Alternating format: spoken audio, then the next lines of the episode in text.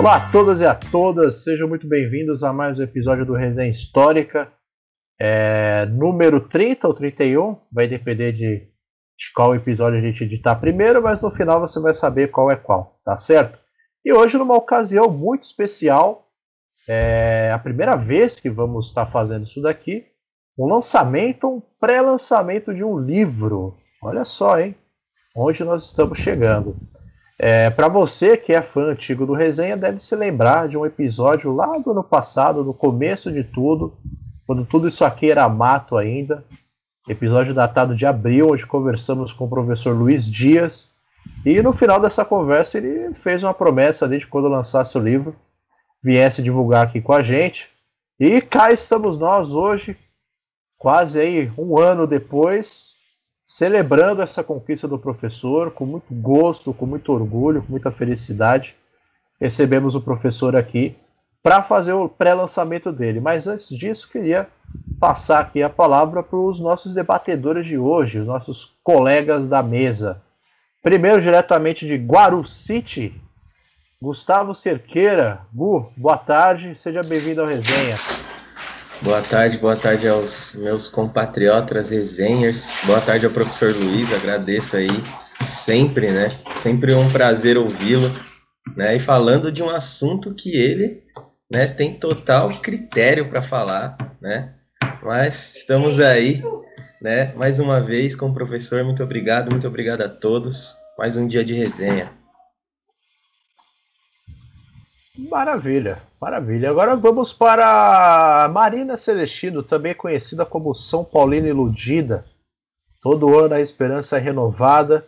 Em pouquíssimo tempo ela é devidamente destruída. Marina, boa tarde, seja bem-vinda a mais um episódio. E aí, Simão, galerinha do Resenha, todos os nossos ouvintes. Boa, qualquer período aí que vocês estão ouvindo o episódio. Cumprimentar o nosso professor Luiz, e hoje, nesse episódio especial, também vai falar um pouco da nossa formação, né, galera? Luiz foi professor nosso, tanto da pós, né, quem está em mestrado, quanto da graduação. E da nossa formação, vai falar um pouquinho, né, porque sempre da pesquisa dele ele trouxe para as aulas. E é muito importante aí vocês conhecerem também qual que é a nossa base de conhecimento muito bem colocado. E por último, e também menos importante, fumante Lucas Fontoura. Lucas, boa tarde. Seja bem-vindo a mais um episódio. Boa tarde. Boa tarde, galera do Resenha. Obrigado, professor Luiz, por estar aqui com, conosco mais uma vez para fazer o lançamento do livro. E desejar aqui que os amigos, tanto os amigos como todos os ouvintes, os alunos, o pessoal que a gente conhece, estejam conseguindo se manter seguros aí nessa nova fase da pandemia, no momento difícil que a gente está atravessando aí. Muito bem lembrado pelo nosso caro Lucas. Um momento delicado que a gente está atravessando eu, esse mês aqui. Eu tô vendo o Lucas está com equipamento na casa dele, ele montou um estúdio, né? Já que está em pandemia, ele levou a parte do estúdio da, da, da TV PUC, do, do canal lá para casa Nada, dele. Isso aqui, é, isso aqui é tudo investimento. É, e é de verdade mesmo isso, é né? De verdade. Não é filtro, não, né? Não, não é não. Legal, hein, Lucas? É todo o material que a gente desembolsou aqui para fazer. É, o único desembolso Legal. que ele fez foi o, foi o carreto, no caso, né? É. Que fechou a, fechou a faculdade para pandemia e aproveitou e surrupiou alguns fios. Quem, alguns quem me dera, né? É. Não, foi, foi pago aqui com esforço. Maravilha. E agora vou dar as boas-vindas mais uma vez ao professor Luiz. É, professor, boa tarde, obrigado por estar aqui conversando com a gente mais uma vez. Seja muito bem-vindo e parabéns pelo, pelo livro. Bom, obrigado. É um prazer estar aqui com vocês de novo, né? Ter a oportunidade de conversar com vocês e com, com todos os ouvintes né, do, do, do, do programa. É, não apenas é, para divulgar o livro, né? É importante também, mas para fazer essa discussão que eu acho que é uma discussão que ela é muito importante, né? Ela, ela, ela não perde a sua importância, né? Apesar de a gente estar trabalhando com um episódio histórico aí de mais de 50 anos, ela parece que é um trauma não resolvido, né? Então vai, vem essa discussão e, e, talvez justamente por não ter sido resolvido esse trauma, né, eu acho que em algum momento a sociedade civil vai ter que, que sentar e dar conta disso, né, não sei se vai algum momento conseguir dar conta dessas questões aí relacionadas ao golpe 64, a ditadura, a violência, a tortura, mas é fundamental, né, porque você não consegue seguir adiante se você não resolve esse trauma, né. Maravilha. E para a gente dar começo aqui, professor, só lembrando os caros ouvintes, o nome do novíssimo trabalho é Vozes de 1964, Imprensa, Militares e Opinião Pública, o livro que vai ser publicado pela editora CRV. É, e uma primeira questão que eu tenho para você, professor, é sobre o que se trata o livro. Apesar do título já ser tá. bem, bem autoexplicativo, Queria que o senhor comentasse um pouco mais sobre isso. E aí depois eu passo para o Lucas. Legal. Bom, é, a ideia é pensar o golpe, né? Então eu analiso o, o, o período pré-golpe, começa uma discussão em 61, é, analiso rapidamente, muito rapidamente a eleição do Jânio, a renúncia do Jânio, e a crise que leva à implantação do parlamentarismo. A partir daí é o momento que eu acabo aprofundando na, na análise, e a ideia das vozes era pensar aí falas, né? Então, é, três sujeitos históricos importantes nesse, nesse processo, importante no, no, no desenrolar dos episódios desde 61, que é o meu recorte, né, até 65, até 64, eu avanço um pouquinho, trago algumas questões de 65, mas em essência é chegar até o golpe nos dias, no, nos dois meses seguintes para ver a questão da legitimidade. Então eu trabalho com a imprensa, em especial o jornal Folha de São Paulo. Então, como que a Folha de São Paulo desde a renúncia do Jânio Quadros, trabalha no sentido de desgastar o governo do João Goulart, e aí tem um marco importante, que é em outubro de 63, há um acirramento por uma série de episódios que já vinham ocorrendo, em 63 tem um, um episódio em particular que, que acaba acirrando as posições, polarizando, e de outubro de 63 até março de 64, nós temos um crescente desse, desses ataques do jornal, é, da imprensa em geral, né, mas aí em particular a Folha de São Paulo. O Estado de São Paulo, que eu trabalho um pouco, mas menos do que a Folha, ele já tem uma posição mais dura e mais crítica com relação ao João Goulart antes. Né? A Folha ela acirra suas críticas a partir de outubro e vai no o tom vai subindo, né, até chegar é, no momento em março de 64 que ela convoca os militares. Ela pergunta de que lado que as forças armadas ficarão no episódio lá do, do, do comício que ocorreu no Rio de Janeiro das reformas de base, né? Imprensa é algo que eu já vinha trabalhando, né? Trabalhei muito com imprensa. E aí eu tenho também né, a, as, as vozes, né, as falas dos militares. Então a minha segundo, meu segundo, minha segunda fonte documental, por assim dizer, são entrevistas com militares. Só que nesse caso não é uma fonte primária, né? Parte, inclusive, desses militares já faleceram. É, eu trabalhei com dois conjuntos documentais, um conjunto do, do, do CPDOC, que é o Centro de Documentação da Fundação Getúlio Vargas, um grande projeto que eles montaram lá de memória, né? Eles têm um, um, um centro de história oral muito importante, então era um, um projeto de memória para entrevistar militares que participaram do, do golpe em 64, né? Então esse projeto é do final dos anos 80 e nos anos 90 acaba até saindo acho que três ou quatro livros, mas você tem a massa das entrevistas lá no, no, no CPDOC, né? Então é uma fonte secundária, porque eu trabalhei com as entrevistas já prontas, não fiz as entrevistas, então eu dou uma problematizada nisso, não é o ideal, né, quando se trabalha com história oral, mas é algo que não teria como fazer, né, e entrevista com alguém que já morreu, então você não, não, não tinha como é, descartar esse, esse, esse conjunto de entrevistas muito interessante, por sinal. E trabalhei também com outro conjunto, que foi é, um projeto da BBX, que é a Biblioteca do Exército, que faz meio que um contraponto. Esse é, é dos anos 2000, vai ser em 2002, Foram feitas 250 entrevistas, e aí você vê que é um projeto bem chapa branca mesmo, né? Então o entrevistador interrompe o entrevistado para concordar, para dizer que é isso mesmo, que essa ideia errada que existe hoje dos militares é culpa da imprensa esquerdista, dos professores de história, esse tipo de coisa.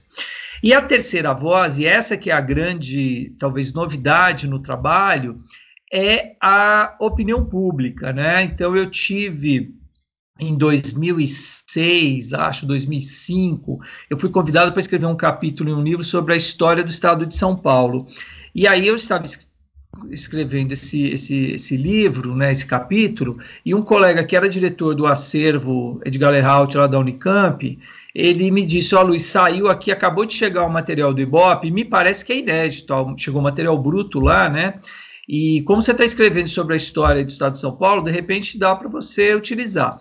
E eu fui para lá, dei uma olhada, o material estava bruto, ainda físico, né? É, é, dei uma olhada e, e aí eu falei, nossa, muito interessante, né? Mas como eu tinha um prazo e não era exatamente o recorte, eu faço uma referência a esse, essas pesquisas, sobretudo a duas pesquisas que, que eram inéditas, né, elas foram feitas em 64, mas não foram divulgadas, e que naquele momento o Ibope estava doando para o acervo, né, que lá tem um fundo Ibope, e eu tive contato. E aí fiquei com aquilo. Terminei, escrevi lá o, o capítulo e depois eu retomo, né, mais para frente, uma outra pesquisa, e aí eu fui para a Unicamp atrás dessa, dessa documentação. Então lá eu peguei uma série de pesquisas do IBOP, né, desde 61, eu trabalho com acho que com 30, 40 pesquisas, né, e selecionei para o livro parte delas. Foco mais nessas duas que foram feitas às vésperas do golpe, e aí que é interessante, porque a opinião pública, pelo menos na pesquisa, tem uma posição muito diferente do que tinha os jornais e do que tinha os militares, né?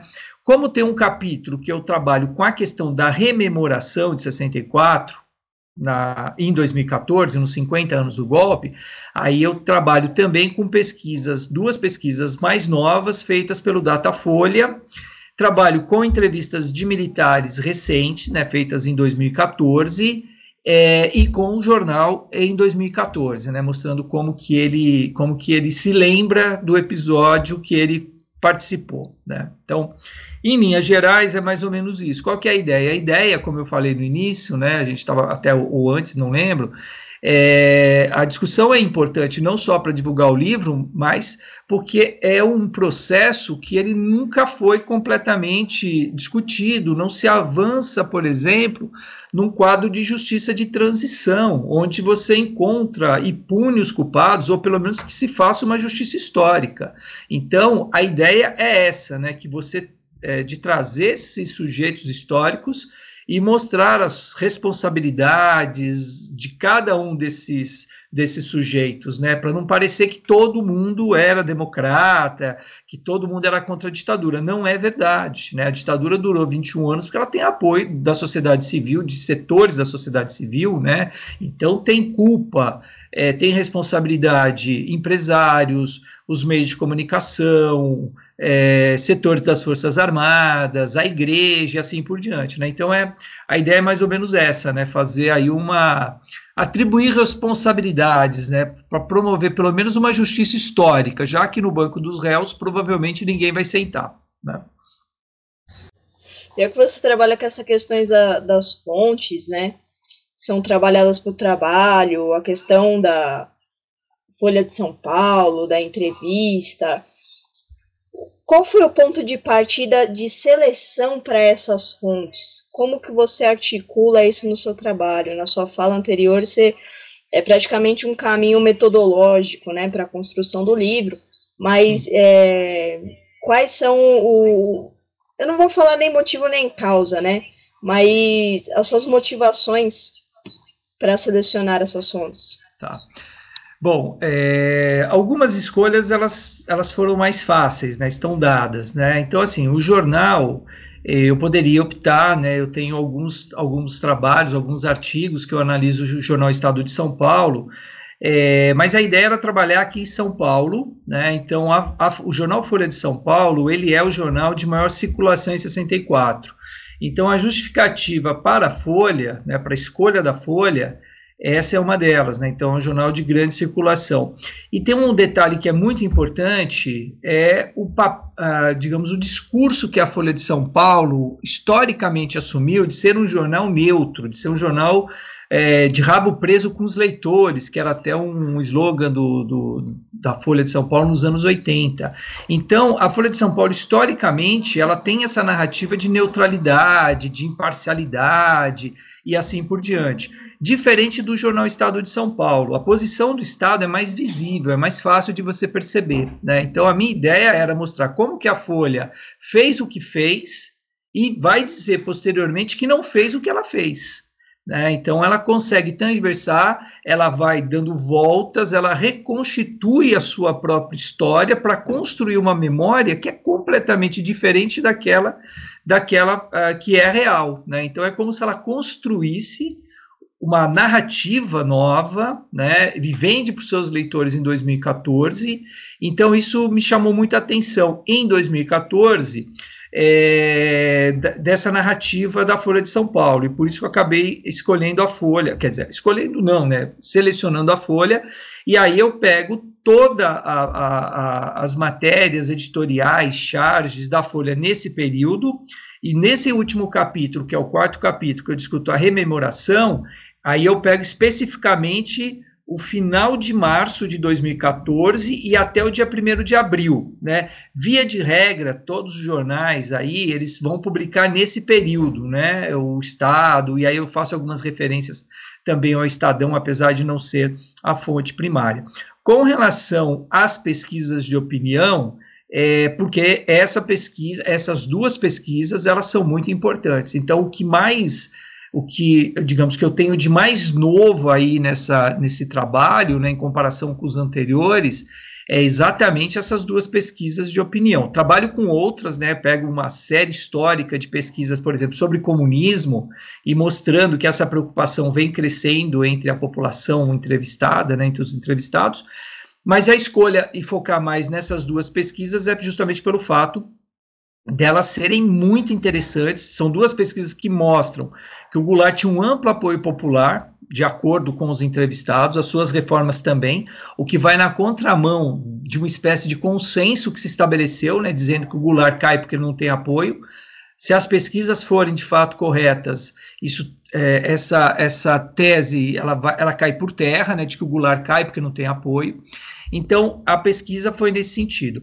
E os, as entrevistas, né, aí foi o conjunto, eu seleciono algumas falas, né, alguns trechos e alguns militares que foram entrevistados, mas de acordo com a discussão que eu estou fazendo. Não é, é, não, não são as entrevistas que norteiam o trabalho. As entrevistas entram na discussão que eu estou fazendo, é, principalmente a partir da opinião pública, né? Sempre para trazer essa pesquisa de opinião pública fazendo contraponto.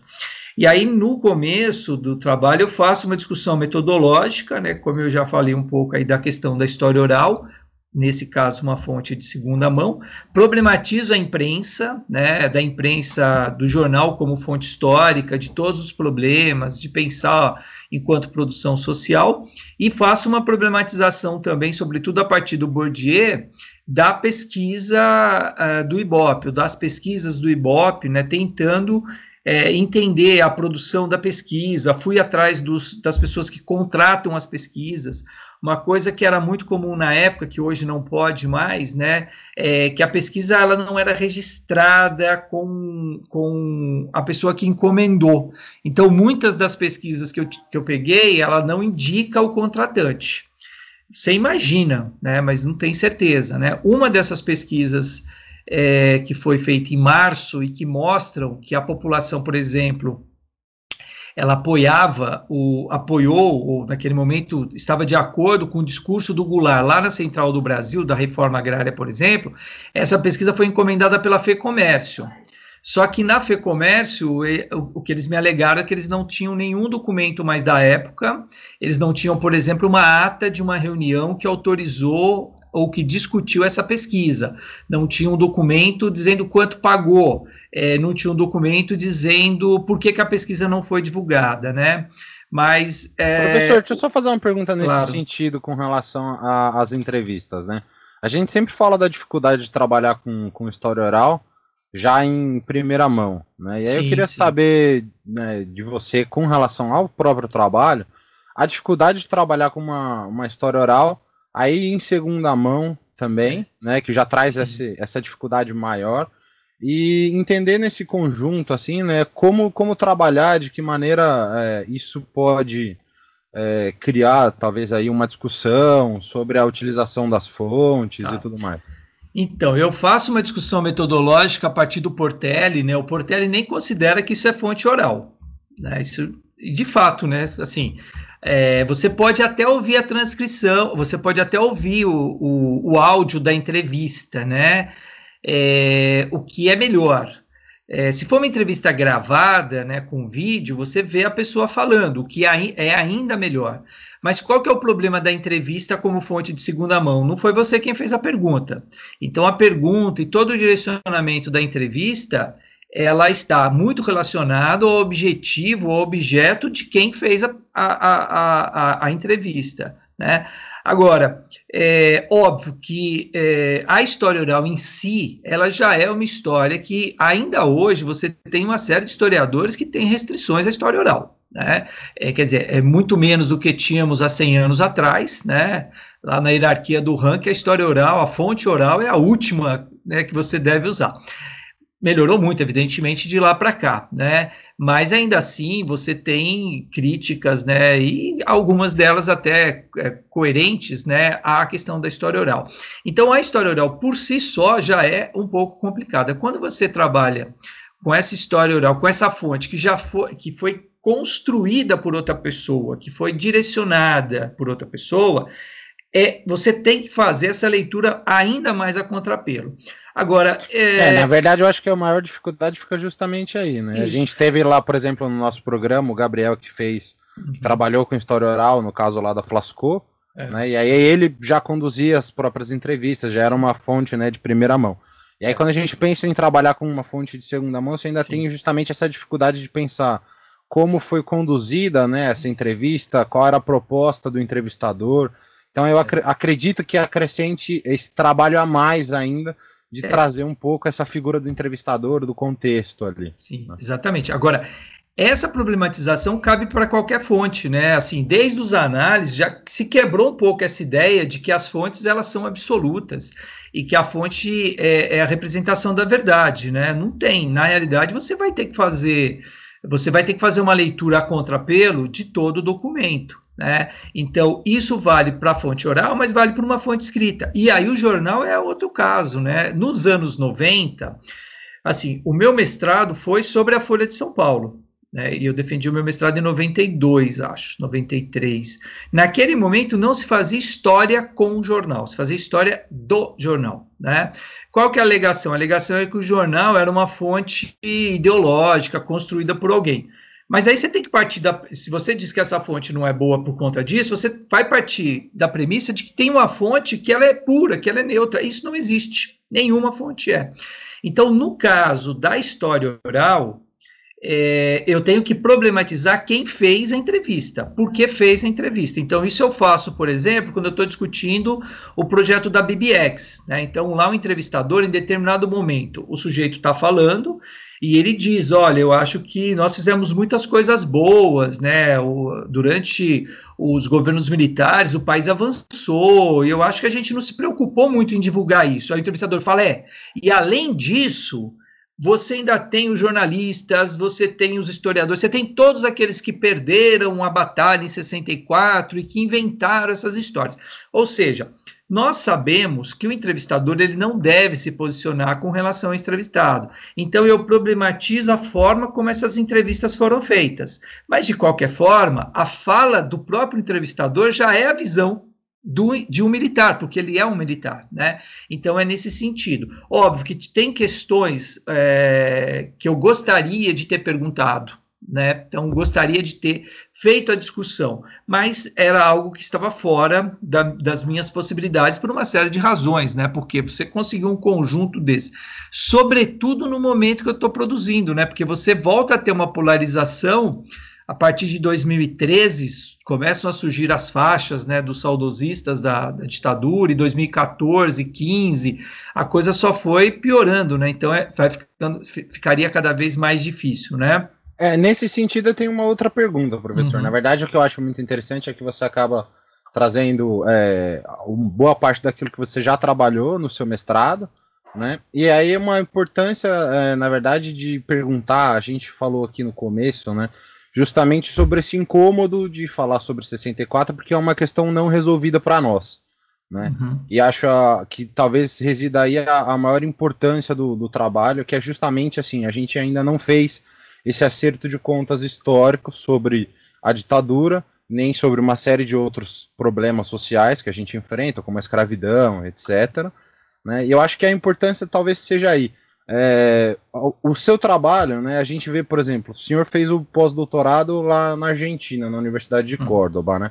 Eu ia até perguntar se, se você conseguiu ver lá algumas questões em relação a como eles trabalharam com o tema da ditadura, porque eu fui recentemente para a Argentina antes da pandemia, e a gente vê que lá existe um acerto de contas muito bem feito, né? Então a gente tem uma comissão da verdade que de fato puniu muitas pessoas. Essa é uma crítica que eu tenho severa à nossa conjectura, uhum. Porque a gente tem uma comissão da verdade que fica mais como uma coisa pro forma, porque ela nem julga de fato as pessoas, nem, nem, nem condena, mas ela também acaba por criar uma certa instabilidade política ali, no, ao meu ver, no governo da, da Dilma. Então a minha pergunta é justamente assim: para o contexto de 2020, o que, que você acha que pode vir aí para 2020, para 2021, né? Que a gente segue aí nesse mesmo, essa mesma catástrofe, essa uhum. pandemia que a gente está enfrentando. O que tipo de, de provocação isso pode causar no é. cenário político? Bom, você fez um monte de perguntas aí, né, Lucas? Bom, só para esclarecer, o meu pós-doutorado, ele, eu não estou trabalhando exatamente a questão da ditadura, né? Eu faço uma discussão, ele é, ele é, é direitos humanos e justiça do trabalho.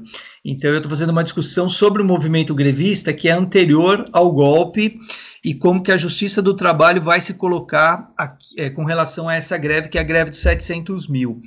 É, e foi assim, é óbvio que aí você acaba conversando com as pessoas e você vai vendo mais ou menos. Mas como era mais ligado ao direito do que à história, a maior parte dos meus colegas, né, argentinos, colombianos, enfim, eram da área do direito, né, e do direito do trabalho, o que não é tão ruim, porque eu até fiquei muito surpreso, porque era todo mundo com um perfil um pouco mais de esquerda, né, então tinha juiz, tinha desembargador, advogados, mas era uma discussão que se percebia ali, né? É um momento que é, você tinha, você vinha tendo uma discussão crescente em relação às comissões da verdade em vários países, né?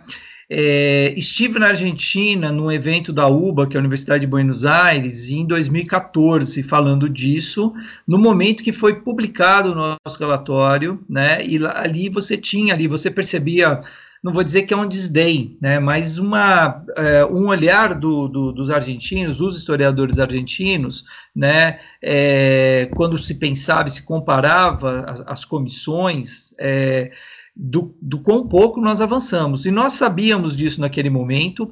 Eu lembro que o Fico estava lá também, o Fico fez uma crítica muito dura à Comissão da Verdade, e depois eu eu meio relativizei um pouco, né, dizendo que eu achava que era importante, porque dava, divulgava para a sociedade civil uh, o que ocorreu, né, porque nós historiadores sabíamos de quase tudo aquilo, porque a crítica dele é não ter nenhuma novidade, e de fato não teve. O que nós tivemos foram alguns avanços, por exemplo, certidões de óbito estabelecendo que o sujeito foi morto e não foi suicidado, né? O caso é, do isso, óbitos, isso eu fiquei exemplo. sabendo, por exemplo, também é. do meu avô que foi perseguido então, na ditadura. Exatamente. Então, isso é uma coisa muito importante para o indivíduo, para a família, para o grupo, mas também para a sociedade, porque mostra as mentiras deslavadas que foram construídas nesse período. Agora, é, é, muito triste realmente quando você compara né, o processo que você teve na Argentina e o que você teve, por exemplo, no Chile de, de justiça de transição. Na Argentina, nós tivemos é, momentos distintos. Então, ao final da ditadura, já naqueles territórios da ditadura, você tem algumas leis de anistia, entre aspas, né?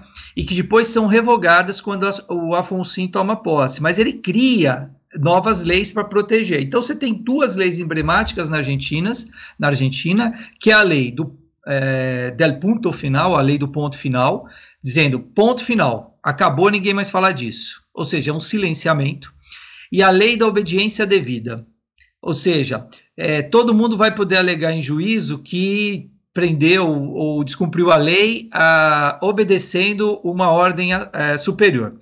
Pois bem, Sim, é aquela, é, aquela velha história, né? Só estava cumprindo ordens. Só estava cumprindo ordens. Pois bem, isso tudo foi revogado né, durante o governo do Kirchner, do, do Ernest Kirchner.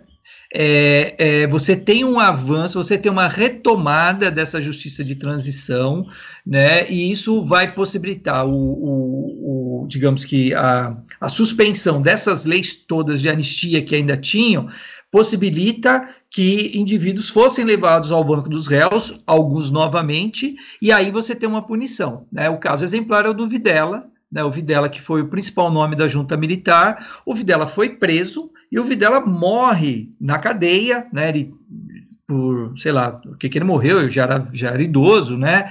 Mas ele vai terminar os seus dias na cadeia. Quer dizer, veja, aqui no Brasil, nunca ninguém nem cogitou isso. Né? E aí eu vou fazer o gancho para 2020, né? Porque senão a gente. É, ninguém nem cogitou isso na comissão. Então a comissão, da verdade, avançou muito pouco. Ela não puniu ninguém, ela não tinha essa função, né? A, a comissão, na verdade, ela não foi criada para punir. Ela não tinha força de convocação, ela podia convidar o indivíduo, mas ela não podia convocar e nem obrigar o indivíduo a ir ou falar. Então, mesmo com todas essas limitações, ela gerou um mal-estar muito grande. Esse mal-estar já havia aparecido há um tempo atrás numa entrevista do Temer e aparece agora no livro né, do Celso Castro, na entrevista do Vilas Boas. O Celso Castro, que por sinal, ele é da, da eu acho que ele ainda é do CPDOC, porque ele esteve nesse, é, nesse, nesse grande projeto de entrevistas com militares, ele é não sei se ele é filho ou neto de, de general, né, de, de, de um oficial graduado. E eu, eu até trabalho com um livro do, do Celso, que é, eu acho que é um sociólogo, um antropólogo na, na, na, na escola militar lá, que ele vai para entender a visão, então ele vai lá fazer um trabalho sociológico entre os militares. Então, essa fala, né, o Twitter do Vilas Boas lá atrás e a fala do Vilas Boas agora nesse livro, dá dimensão da crise que foi gerada entre as Forças Armadas, sobretudo dentro do Exército, com a Comissão da Verdade. Daí a crítica contundente, muito mais forte, muito mais contundente a Dilma do que ao Lula, porque a culpa é da Dilma é a Dilma responsável pela Comissão da Verdade, né? Então, o, o, ah, a gente tem que levar em consideração também os limites, né? O Paul Riquet, que eu trabalho aqui, porque eu trabalho muito com memória, ele tem um livro que é História, Memória, oublié, memória, é, História, Memória e Esquecimento. É, e ele trabalha no último capítulo essas, esses processos de transição. Então, ele trabalhar África do Sul, é, países da Europa, do pós-guerra da Bósnia, do pós-ditadura é, na América Latina, e ele vai fazer muito essa discussão desses limites, né? Ou você quer justiça, ou você quer verdade, ou você quer democracia. Às vezes é difícil conciliar tudo, né? Para garantir a transição, talvez seja melhor deixar a verdade de lado. A gente não está buscando verdade, ou a gente não quer, não vai fazer justiça, porque isso pode gerar uma crise nesse processo de transição. É o que se dizia muito com relação à anistia, por isso que veio aquela anistia. E com a reação dos, do, do, do, dos militares à, à questão da Comissão da Verdade, o Twitter do, do Vilas Boas e agora a fala dele, a gente tem que levar isso em consideração na cobrança, dizer, ó, mas a Dilma ela tinha que avançar mais, ou os governo, o governo de centro-esquerda, o governo é, progressista do PT tinha que ser mais duro, tinha que botar na cadeia.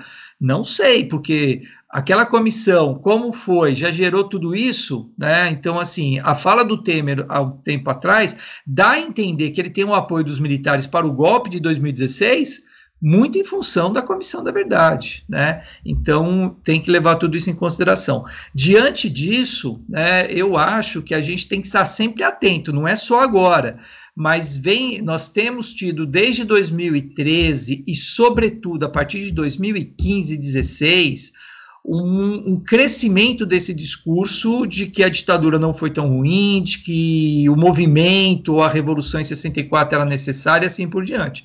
Então, você tem sempre um risco, né? A, a democracia não está consolidada, né? A manutenção da democracia é eterna vigilância. Então, é importante termos clareza disso todo mundo tem responsabilidade, o Supremo tem responsabilidade, os meios de comunicação têm responsabilidade e assim por diante. Né? Então você tem que estar tá vigilante, né? Você tem, não pode deixar atacar as bases da democracia. Isso tá, aliás, isso é constitucional, está na Constituição. Né? Então, assim, dizer, ah, mas o, o parlamentar tem imunidade. Ele, a imunidade dele não está acima do texto constitucional. A Carta Magna está acima então, ali, é evidentemente que ele pode ter a opinião dele, mas ele não pode atentar contra a democracia. Isso está expresso na Constituição Federal. Além do que, me parece uma, uma ignorância suprema também, se você é um parlamentar defender o AI-5, né? Que vai meter o cabresto no, no, no, no Congresso. Né? Então, quer dizer, nem a Arena, nem o presidente da Arena é, concordava com o AI-5. Maravilha. Respondeu tudo, Lucas? Você quer alugar um pouco mais o microfone? Não, não. Pode passar para o Gustavo, por favor. Ah, muito obrigado, Vossa Excelência. Agora eu passo agora a palavra residente ao candidato da minha direita superior, Gustavo Cerqueira. Porra, candidato à direita, mano. Aí Isso que é bom, porque mostra que é um programa também, assim como a Folha de São Paulo, que dá espaço para os dois lados falarem. Né? Já falou o nosso Porra, querido mano. compatriota russo aqui, o Lucas, e agora vê o candidato da direita. Direita superior, não é qualquer Gost... direita, é a direita. É, é, Gustavo tá é, sofrendo eu, já. É, não, eu vou, sangue eu azul, vou, sangue real. Vou deixar um tempo direita. aqui rapidinho, vou, esper, vou falar para vocês esperarem para eu colocar o meu sapatênis, minha camisa social, para, né? Estar de decoro, né? Com, com, Pegar, pegar o seu. a sua gin tônica, é. a sua cerveja artesanal. É só uma coisa antes do Gu falar, né, que eu queria compartilhar aqui, que a, que a produção, o Hugo Gabriel, soprou aqui para mim, que teve uma palestra que a gente participou uma vez. Participou não, a gente estava de ouvinte.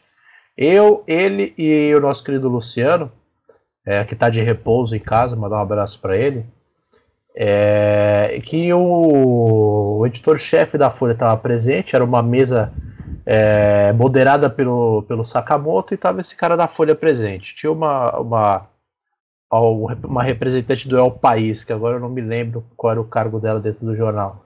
Mas enfim, esse cara da Folha ele falou algo muito interessante, que foi exatamente o que o professor falou agora.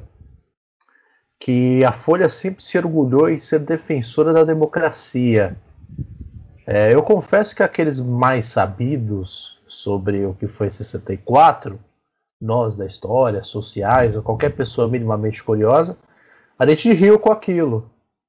Né? Uma hora a gente olhou para a cara um do outro e a gente, a gente tipo, se encarou no sentido de eu não acredito que ele teve a cara de pau de soltar essa no meio, da, no meio do rolê, sabe? Uhum. É a mesma coisa que eu estar no, discutindo sobre, sobre o melhor Corinthians da história e viu o palmeirense e fala: não, eu acho que aquele Palmeiras do Gabriel Jesus foi melhor. Aí todo mundo se olha por um instante e fala: o que, que aconteceu aqui agora? Foi, foi mais ou menos esse sentimento que a gente teve naquele momento. E o cara falando com uma convicção, com uma seriedade. Não, eu estou levando a sério o debate de hoje e eu realmente acredito nisso. Foi, é, mas... foi da bunda. Aí o editor depois põe o pi aqui nesse nessa palavra ser útil que eu falei aqui. Mas Gabriel, só para essa é assim, ele pode até ele pode até ter num ato ali de hipocrisia, numa fala hipócrita ou coisa do tipo passando pano. Mas você tem muitos que acreditam mesmo. Por quê? Porque a Folha construiu uma narrativa na segunda metade dos anos 70 de enfrentamento à ditadura. E a Folha ela constrói essa narrativa depois que os seus interesses mudam, né? Então, assim, ela muda de lado na medida que os seus interesses vão mudando. E ela vai incorporar a campanha das diretas como se fosse a campanha dela. Então, a Folha é o grande jornal das diretas e ela se orgulha de falar isso. No editorial sobre 64, o Frias começa a falar de 64, dizendo: ah, a gente apoiou, mas todo mundo apoiou. Ah, a gente apoiou, mas era o que tinha que ter feito. Agora, isso não importa. O que importa é que a Folha apoiou as diretas, lutou pela redemocratização. Ou seja, é um texto rememorando 50 anos do golpe. Ele gastou um parágrafo para falar de 64. O restante do editorial inteiro está falando da grandiosidade da Folha na campanha das diretas. Né? Então, ele dá um salto histórico ali de 20 anos para falar das diretas. Né? Então, a Folha tem essa construção, a Folha tem nas suas páginas, e isso a gente percebe abrindo o jornal qualquer dia, ela tem sempre um articulista mais à direita, um articulista mais à esquerda.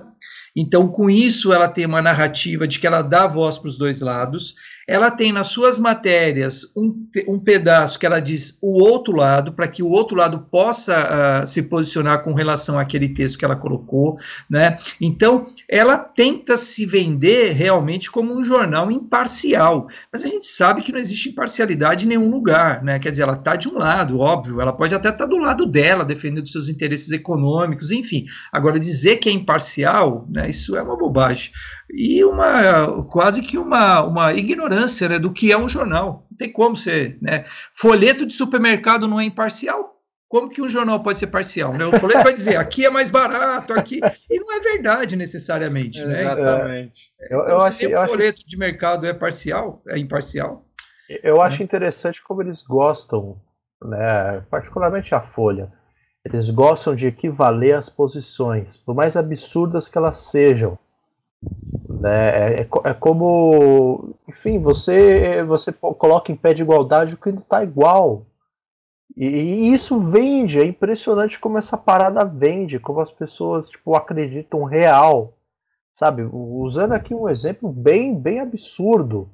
Seria como se a Folha fizesse uma matéria sobre um estupro, um estupro e colocasse de um lado a vítima e do outro lado o estuprador para contar a versão dele. É mais ou menos isso. Como é. se estivesse em posição de igualdade, é. como se aquela, como se aquele crime que fere a honra fosse uma parada que Sim. realmente é, tivesse peso numa decisão de crime, sabe, no julgamento de um crime. Isso que eu acho louco, as pessoas acham que realmente é, isso é igual, isso é trabalhar em, em prol de uma, de uma igualdade, de um debate plural, ou de uma imparcialidade.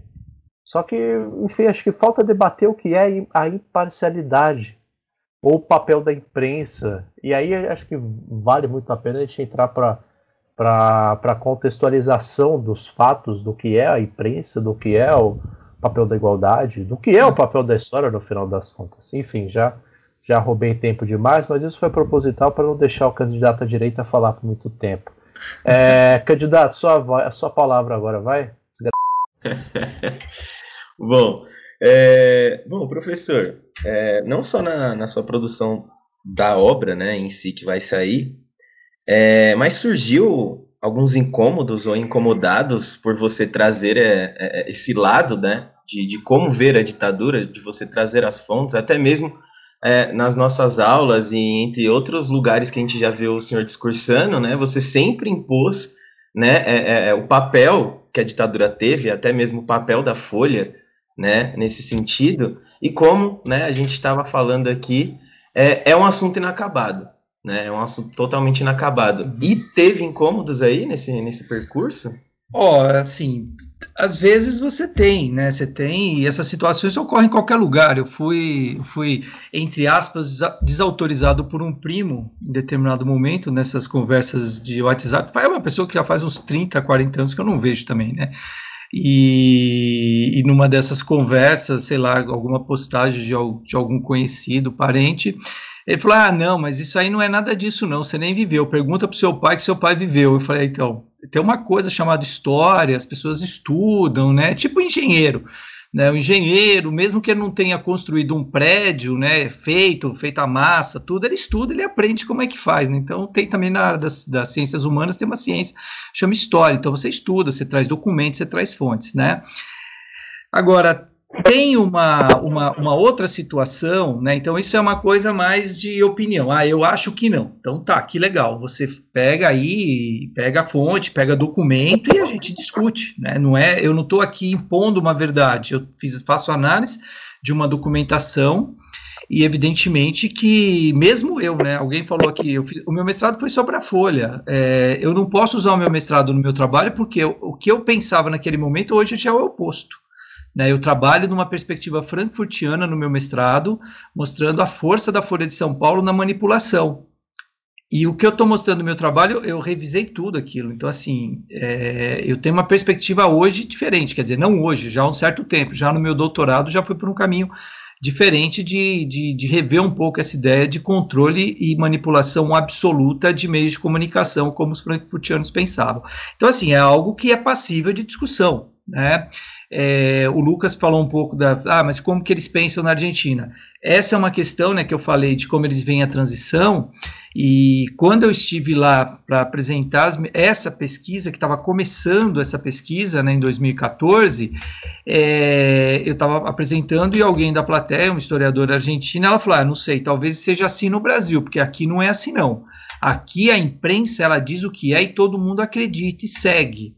E o que eu estava dizendo é, olha, a imprensa ela atua, ela tem uma força, tem um papel importante para construir uma narrativa contra o presidente, mas aparentemente isso não convence a maior parte da população, sobretudo os mais pobres, que estão vivendo as, os avanços do governo é, progressista, não é nem um governo de esquerda de João Goulart, mas um governo progressista, né? Então a Folha não está, a narrativa da Folha não está chegando ali, ou pelo menos não está com a força que eles imaginavam. E ela diz: não, aqui na Argentina não, aqui os meios, né? E ela falou: eu imagino que no Brasil fosse ainda mais forte, lá, porque lá é mais monopolizado. Mas é a perspectiva dela, eu discordo, né? Então tem isso.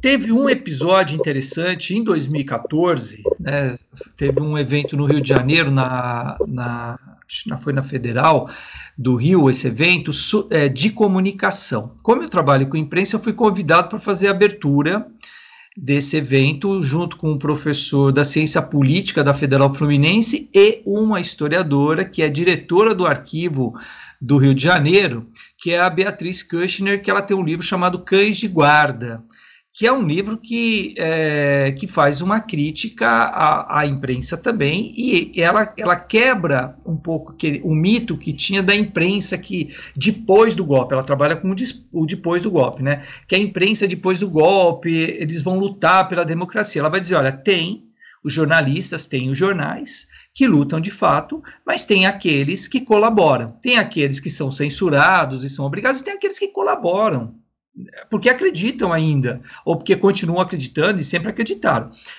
E na fala dela, como era um evento da comunicação, né, é, na fala dela em particular, teve situações muito complicadas, ela sofreu muitos ataques, né, como eu, eu ia falar, basicamente a mesma coisa, pegando um episódio, eh, um jornal em particular, que é a Folha de São Paulo, mas pegando o período anterior, porque ela trabalha o período posterior ao golpe, né? Também teve lá uma, um, digamos que um, um, um, certo desconforto, né, de parte da plateia com a fala, né? Agora, com relação ao período pré-golpe, isso é mais consenso, né? Os, os jornalistas, muitos dizem, ah, mas a, apoiou, mas se arrependeu depois, né? E, enfim, né? Agora, o pós-golpe é mais complicado, né? Quando ela diz, olha, você tem né, é, cães de guarda, jornalistas e censores do AI-5, a Constituição de 88, né? Alguém colocou aqui. Agora, no pós-64, se construiu uma narrativa, né, de que a imprensa, as universidades, todos de uma forma unânime lutaram contra a ditadura. Isso não é verdade mesmo, né? Os trabalhos mais o dela nem é tão recente, né? Porque aí colocou, acho que no, 88 alguém colocou, mas eu acho que não é 88, não, é mais novo. Acho que é 2000, é, talvez 98. É... O livro, é, o nome dele completo, que aí. Ah, tá, desculpa. É, é, é Constituição de 88, Constitu... foi lançado em 2004. 2004, é. Então, esses trabalhos, né, a Marina chama atenção aqui, é 2004. Esses trabalhos mais recentes, né, que vieram ali em torno dos 40 anos do golpe, em 2004, é, eles trazem uma discussão de algumas instituições. Né? Em 2014, a mesma coisa, você tem um avanço, por exemplo, trabalho sobre a igreja, mostrando os setores da igreja que, que a, continuaram apoiando os militares, mesmo depois do, do, do ato institucional número 5. É, dentro das universidades, né, o, o Napolitano, acho que é o Napolitano, tem um livro sobre as universidades, mostrando como que a, a, a, a ditadura militar beneficia a, algumas universidades com verbas, né? Você tem grandes projetos científicos, né? Então, assim, é, o que a gente tem hoje é uma coisa muito pior do que o que a gente tinha nesse sentido, né? Então, hoje você tem um bando de negacionistas que acham que ciência é bobagem. É, há um investimento em ciência e tecnologia no período, é, e há uma briga, né, pelas instituições querendo bolsas, querendo verbas, então, e aí, evidentemente, você acaba apoiando, né, para evitar censura, para evitar que você caia fora de um projeto, esse tipo de coisa. E até coisas mesquinhas, né, tipo, o cara tá de olho no seu cargo, na sua cátedra, e aí ele sabe que você milita em algum grupo de esquerda, ele pode denunciar. Você vai preso, ele assume sua, o seu lugar, né? Então veja, quando eu falei lá no começo, né, essa é uma história não resolvida, até nessas questões pessoais, particulares e profissionais, é uma questão ainda não resolvida. Porque o golpe, ele já tem mais de 50 anos, mas a ditadura, como ela avança até o vamos pegar até o final dos anos 70, isso ainda existe com muita força. Nos anos 80 já vai perdendo força. Mas nós temos aí há, sei lá, 40 anos atrás, né, é, você ainda tem pessoas que poderiam se utilizar ali dos, do, das ferramentas é, da ditadura para conseguir tirar alguém do seu caminho, né, 40, 50 anos atrás. Ou seja, são pessoas que podem estar nativa aí, podem é, é estarem vivas, né, então teria algo a, a, a dizer, né, com relação a isso. Então, isso é um é complicado, né? Você vai chamar e você descobre, você vai fazer uma comissão da verdade dentro da instituição. Aí você descobre que o cara que é diretor daquela universidade, ele entregou um colega dele lá atrás quando ele estava iniciando a carreira na universidade. Isso aí, como é que fica isso, né? Então, a questão de justiça de transição, essas políticas de memória, elas acabam esbarrando nessas questões. E não é só no Brasil, isso ocorreu aqui no Brasil, com um secretário nomeado pelo Alckmin, mas isso ocorreu na França pós-segunda guerra, né, com colaboracionistas ocupando cargos importantes no governo, e de repente aparece que o cara era um colaboracionista dos, dos, dos alemães na, na, na ocupação francesa. Né? Então, política de memória, a não ser que você espere 100 anos do processo, né, mas sempre gera trauma, né? Maravilha. É, candidato à direita, respondido? Respondidíssimo. Candidato ah. a. é, professor, eu tenho uma dúvida aqui, é, retomando o lado início da nossa conversa a respeito da história oral. Uhum. É, na verdade, não é uma dúvida, é mais um pedido para o senhor falar brevemente do, um pouco dos problemas da história oral. É, eu acredito que naqueles eh, primeiros dois episódios que a gente gravou juntos, lá em abril, comentamos sobre isso. Mas acho que é sempre importante frisar um pouco essa questão novamente, até por questão da nossa audiência. Uhum. Acho que seria interessante o senhor comentar rapidinho sobre isso. Tá. Bom, a história oral, de uma forma geral, não, não especificamente o que eu usei aqui, porque é uma fonte de segunda mão, ela tem problemas extras, né? É, você tem algumas questões da história oral, né? Em tese, né, e aqueles que fazem a crítica, é que ela não, ela não dá muita confiança, porque a pessoa pode falar o que ela quiser. É, então, você tem um problema que é um problema é, de memória que pode ocorrer, de repente a pessoa esquece episódios ou passagens importantes. O Paul Riquet, no seu livro sobre memória, ele tem uma discussão interessante sobre esse esquecimento e ele vai falar de várias razões, né, inclusive até biológicas, psicológicas, biológicas, enfim. O Pollack também tem um texto interessante sobre isso, né, que ele vai dizer, por exemplo, do pós, é, pós Segunda Guerra Mundial, sobreviventes de Holocausto. o, é, de campo de concentração, você sempre imagina judeu. Se é judeu, tudo bem, ele dá o depoimento dele. Agora, você vai coletar o depoimento de alguém e o sujeito não é judeu. A primeira questão que você vai ter é: mas por que você estava preso? E aí ele, ele poderia estar ali no campo de concentração por várias razões, inclusive pelo homossexualismo. Então, a gente, nós não temos no pós-guerra uma sociedade ainda que aceite isso muito bem, né? nem na Alemanha e nem fora da Alemanha. Então, a perseguição aos homossexuais ela continua ocorrendo em várias partes do mundo, né? e alguns casos sendo fechados, inclusive. Né? Então, é, esse sujeito ele pode não querer falar desse, dessa sua passagem, da vida. Então você não fala porque isso pode te comprometer no presente. Então o seu passado te compromete no presente. Né? Então isso é uma questão bem específica, mas você tem outras tantas. Né? Então é, um processo histórico. Veja, é, vamos imaginar, né? A gente, alguém te, falou agora, nem lembro mais, falando dessa situação atual. Vamos imaginar que esse governo ele consiga entregar tudo aquilo que ele propôs, né? Ou seja, nada que presta. E aí as pessoas vão se dar conta de que não adianta a gasolina ser seis reais e o dólar seis reais e falar, ah, mas a gasolina, o litro continua valendo só um dólar, né? Porque você não ganha em dólar.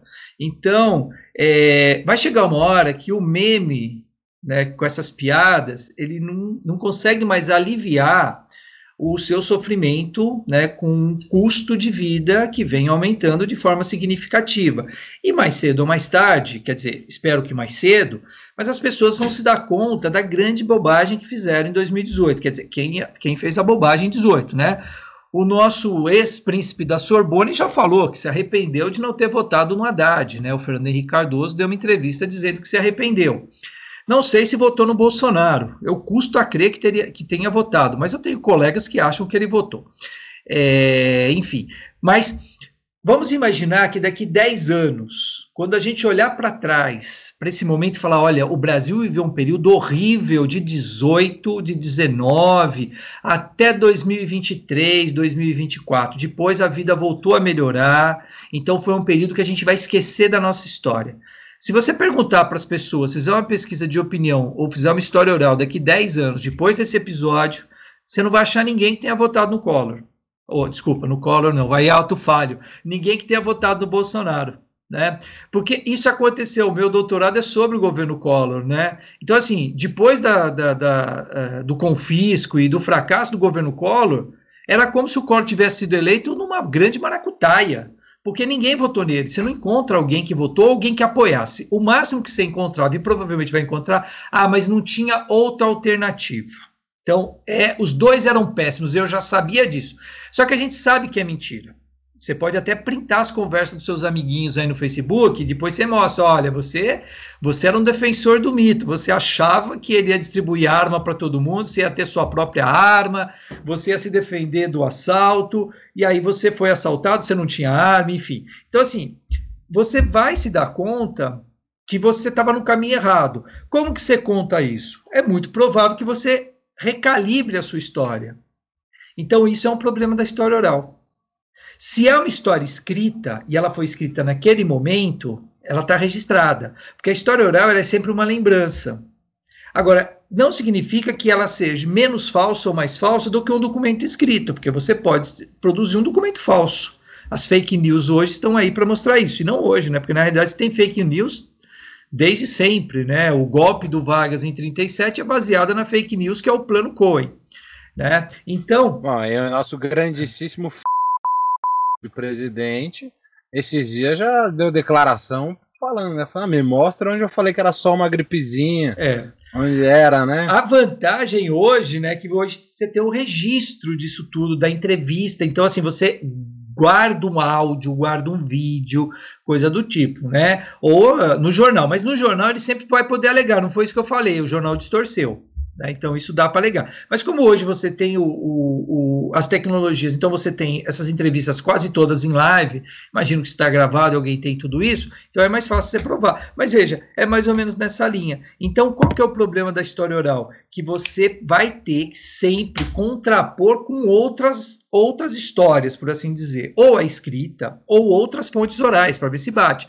Agora, quando você trabalha com reminiscências, e você tenta, por exemplo, quando você quer trabalhar com é, sobrevivências da, da, da, cultura popular, de fazeres e saberes, isso está na oralidade, isso não está escrito. Quer dizer, como é que se faz uma pamonha?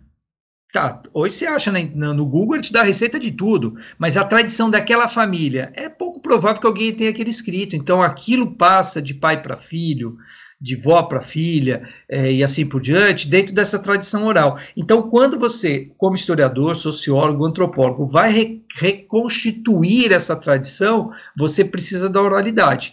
Tem problema? Tem. Tem esquecimentos, tem deturpações, tem tudo isso.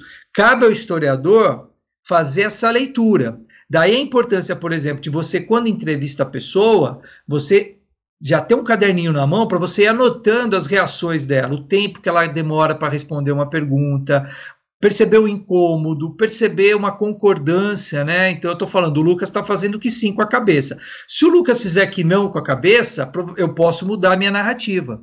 E isso acontece, né? Como entrevistado, é, ele pode se sentir compelido, às vezes, a dizer ou lembrar ou falar aquilo que o entrevistador quer. Por isso que, por exemplo, o entrevistador ele tem que ser neutro. Ele não tem que dizer, ó, oh, mas você não acha que é assim? Não, ele tem que perguntar como você acha que é. Ele não tem que, que concordar com o olhar, com a cabeça, com a fala. Então você tem uma técnica né, para essa, essa entrevista. Tem que tomar todos os cuidados. Agora, Dá para ter certeza que aquele episódio de fato ocorreu? Não. E não por várias razões, né? A pessoa pode até não estar mentindo de forma deliberada, ela pode estar, tá, aquilo é o que tem na cabeça dela. E quando eu falei do, do Paul Riquet, ele traz exemplos, por exemplo, memória traumática. Você pergunta, você sabe que a pessoa esteve ali, e aí você pergunta, ela fala, não, não estive. Mas você sabe, você vai dizer, ela está mentindo. Não, às vezes ela bloqueou aquela passagem da vida dela, porque aquilo é muito traumático. Então, é um mecanismo também de sobrevivência, né? De como superar esse trauma. Daí o cuidado que a gente tem que ter, sobretudo com memória traumática. Memória festiva é mais tranquilo. Né? Então, eu já orientei vários trabalhos dessa memória festiva e raramente eu me preocupo. Agora, quando você tem essa memória traumática, então assim, eu quero ver exatamente a pergunta, olha como você coloca, tem que passar bonitinho pelo comitê de ética, porque você pode causar um, um grande desconforto numa pessoa. Imagina você, ela rememorar o momento de horror que ela viveu numa cela, por exemplo, sendo torturada, né? E você não sabe, ela pode estar muito bem, né, pode ter feito terapia, achou que superou, de repente, nessa fala, né? O. Olha, meu, meu pai teve a oportunidade de conviver com um policial que teve presente na época da ditadura, né? E esse era um assunto que, que realmente deixava incomodado, porque vai naquela linha, né, do tipo, eu só tava seguindo ordens, mas Sim. você vê que o cara tem umas perturbações do tipo, eu não gosto de falar desse assunto é. porque traz memórias Sim. muito ruins é. mesmo. E pode ter também o fato dele não querer falar, porque ninguém sabe quando que pode ter uma mudança, isso ser criminalizado, né? O Malhães, por exemplo, Coronel Malhães, que foi lá e contou tudo bonitinho, como que ele matava, como que ele sumia com os corpos, e ele tinha informações sobre um monte de gente. Uma semana depois que ele deu depoimento, coincidentemente, criminosos invadiram o sítio que ele morava, a área que ele morava, que era uma área meio rural ou afastada, num suposto assalto que ele foi morto e roubaram só o computador dele, que eu imagino que é onde tem os, os arquivos dele, com nomes, amigos, né? Então, assim, aquilo parece muito queima de arquivo. É, principalmente sendo logo, né, pouco tempo depois da entrevista que ele deu. Então, você não fica confortável, né? Porque você pode até ser que naquele momento você achava que estava fazendo a coisa correta. De repente, se isso mudou e você acha que não era mais correto, você tem vergonha, então você esconde isso. Então, esse é um problema da história oral. Se você tem um documento né, que você escreveu, como temos hoje, hoje você tem as redes sociais, não sei se isso vai ser eterno, vai ficar aqui para sempre, né? Mas você consegue recuperar o que o cara escreveu um tempo atrás, né? Então você sabe a posição dele ali e é óbvio que nós somos uma somos metamorfose ambulante, a gente muda, né? A gente não é como era né, um tempo atrás. E então você pode ir mudando, não significa que você está mentindo, você tem uma nova configuração. Então, essa é uma questão, é um problema da, da, da, da história oral. Você vai ter que tomar muito cuidado com esse documento. Mas eu sempre digo, todo documento você tem que ter todo esse cuidado, porque nenhum documento é neutro, né? Maravilha. É, agora eu vou mudar um pouco de assunto, porque eu tenho uma outra questão também. Agora é a minha vez de alugar o microfone, como o Lucas fez.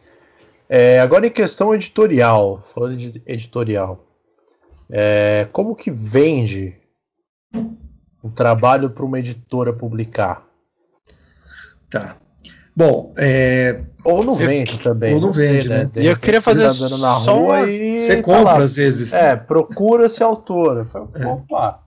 E eu queria fazer um adendo também, né? Hum. Porque muito principalmente pelo tema, né? Como é que você vai oferecer isso para uma, uma editora? Né? A é. gente sabe que não existe essa imparcialidade, então fica difícil. Tá. Somente agora, né? Nesse momento, pandemia, milicianos, gás de cozinha 100 reais. Inclusive, professor, é, quando o senhor falou que tem a sua cota do autor, eu acho que o senhor devia ter, renegociar e receber em gás de cozinha.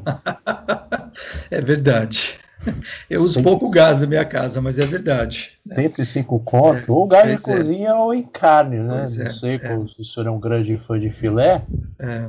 Aí às vezes é melhor receber em carne. Não é desculpa, prossiga, por favor. Por Bom, é, então, você tem mudanças né, nesse, nesse mercado. O, como eu disse, o meu mestrado eu terminei ele em 93. E só que aí, assim, como eu já tinha o doutorado na, em mente, eu acabei o mestrado, fiz no prazo mínimo e já montei o projeto de doutorado e já fui para o doutorado. E aí eu entrei no doutorado e não tive tempo de dar um ajuste e mandar para a editora. Então eu mandei para a editora, para uma editora em 94, final de 94, começo de 95, né? Mas eu lembro, é bom quando você é criança, né? Quando você é criança, quando você é mais novo, que as coisas fazem sentido porque você é meio tapado, né? Eu mandei para a Companhia das Letras e para uma outra editora que eu falei, ah, essa editora meio, meio meia boca, né? A editora era Ana Blume, Ana Blume publicava dissertações, era uma editora que era referência no meio acadêmico. Mas eu falei, ah, eu não sei se eu quero. Eu queria Brasiliense ou Companhia das Letras, né? E eu mandei. Educadamente, eles responderam, dizendo que o tema era muito interessante, mas eles fechavam a cota é, de lançamentos com um ano, dois anos de antecedência, e que aí estaria meio fora, né? Não, essas coisas todas. E assim, aí a vida te atropela. Comecei o doutorado e o meu doutorado não tinha nada a ver com o meu mestrado e o mestrado ficou lá guardado, né? E aí foi essa sequência, né? Acabei o doutorado eu não, não gostei muito do meu doutorado, eu fui fazer outra coisa, e o pós-doutorado fui fazer outra coisa. E é, nos, aos oito, dez anos atrás, mais ou menos, as mudanças da pós-graduação passaram a cobrar publicação. Só que a publicação mais valorizada na área acadêmica é artigo, que é uma referência que vem lá das ciências médicas, que eles publicam poucos livros e muitos artigos, né? E passa a valorizar artigo. Então você começa a escrever artigo, né? Mas o que eu sentia é que faltava é, esse. Se não me falha, se não me falha é. a memória, né? O livro, você escreve, por maior que seja a, a obra, ela conta ali por com cerca de três artigos, que na verdade, se você desmembrar a obra inteira, você publica uma cacetada é. de artigos. A Ô, área de deixa, história. Deixa, irmão, deixa o entrevistado falar. Não, não, não, mas é legal o que o Lucas falou, porque a área de história, né? O Fico foi, foi diretor de área por muito tempo, o Fico sempre foi contra valorizar livro. Então teve uma época que o livro não valia nada. Você publica nem o Tota, por exemplo. O Tota é referência, ele publica na Companhia das Letras, a Denise. O Tota publica um livro na Companhia das Letras que é uma referência na área. Aquilo não vale vale zero ponto, né? Hoje mudou. Então hoje, por exemplo, um livro, dependendo da área, vale 200 pontos. Um artigo numa revista A1 vale 100 pontos. Então, se você publicar dois artigos, já vale um livro. Né? E um livro, por exemplo, esse livro com quatro capítulos, ele vale quatro artigos. Se fosse 4 a 1, seriam 400 pontos. Tá? Então, tem isso. É, e aí você acaba não indo. E ah, eram poucas, né? E um, um, modelo diferente de editoras, né? Então, assim, a editora tem que realmente comprar a sua, a sua, a sua ideia, tem que achar que esse livro vai vender, porque ela precisa ter lucro, né? Então ela faz a impressão, né? O meu primeiro livro, eu tenho um que eu participo, né, que é esse que saiu aí, é, da história do Estado de São Paulo, só que esse saiu pela editora da Unesp, pelo arquivo do Estado. Então aí é verba pública, tudo, né? Então eles podem sei lá, né? E aí tem muita gente, dá de presente, não sei, né? Mas é um livro muito legal, um livro enorme. Mas no geral, você e no, é, a, a, tiragem foi elevada. Mas no geral, você fazia lançamentos com mil exemplares, que é uma tiragem mínima para pagar os custos. Mas não é fácil você vender mil exemplares. Então, as editoras tinham isso, né? É, o que, que muda? Vai mudando na medida que você começa a valorizar os livros na CAPES e que as editoras elas mudam um pouco a forma de atuar. Então, por exemplo, você tem editoras que é meio que sob demanda. Então, eles, eles, fa eles fazem um livro depois do livro ter, ter sido vendido. Então, faz um pré-lançamento, como esse livro está em pré-lançamento. Sei lá, vendeu 50 exemplares mais os exemplares, porque eu acho que o contrato que eu assinei é de 500 exemplares, então eu tenho direito a 100 exemplares, uma coisa assim, então deve ser mil, né, 10%, nem sei quanto que é, mas enfim, é, então é isso que eu recebo. Tem um custo para você mandar o livro, então tem, é, tem al alguns serviços que a editora faz e você paga por esses serviços, né? E que em tese você vai recuperar quando você receber os seus exemplares também, né? E essas editoras, elas passaram a seguir as diretrizes da CAPES. Então, essa editora tem um conselho internacional, ela tem índice remissivo, e ela, ela vende o serviço dela, né, dizendo, olha, a maior parte dos nossos livros é categorizado como como, sei lá, L1, L2, né, que são os mais elevados, tá?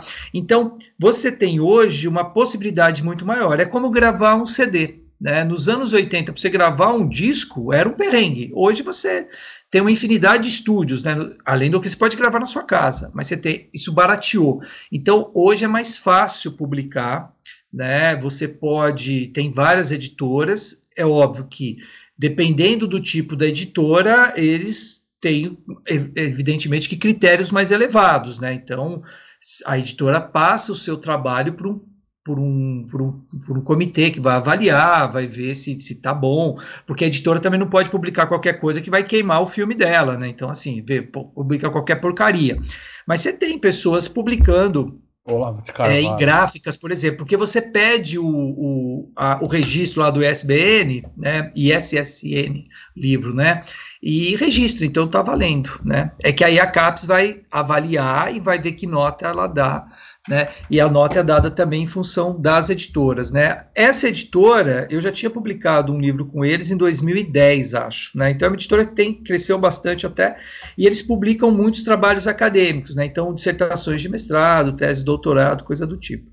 E tem também os as aves de rapina, né? Por exemplo, minha mulher terminou o doutorado dela, recebeu o convite para publicar numa editora, nem lembro de que país que era, que ia ser lançado pela Amazon eu falei, quero ver o contrato. Quando eu vi o contrato, é tipo assim, ela cedia todos os direitos.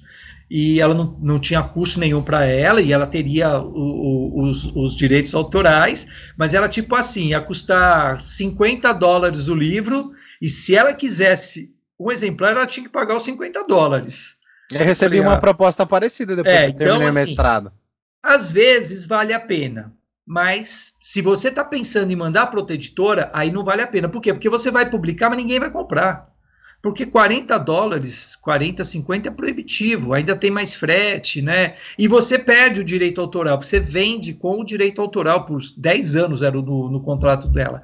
Agora, se você pensa em publicar, às vezes vale a pena você investir um pouco né, e publicar. Agora, por exemplo, na PUC nós temos os editais, né? Então sai o edital e você pega a verba e aí você banca uma parte. Você tem a Eduque, né? A gente lançou o ano passado, 2019, né, um livro sobre democracias e direitos humanos, né? Que, eu organizei junto com a professora da economia, a professora a, a professora Rago, né, a Cida, que é a esposa do Rago, né, é, que saiu pela Eduque. Então você tem, você tem alguns caminhos, né? Hoje é muito mais fácil do que era 20 anos atrás, com certeza. Né? Ô, professor, o, esse que a gente tem... favor da questão da na PUC tem uma cota para você publicar. Mas aí para publicar é só doutor ou mestrando também pode? Não, não entendi, Marina. Cota no que você está dizendo? Você falou da, da publicação de. Ah, tá. É, na, você tem editais internos, né? Então, por exemplo, um dos editais que sai todo ano, inclusive tinha um aberto agora, está encerrando segunda-feira, isso, o PIPEC, que o Lucas está colocando.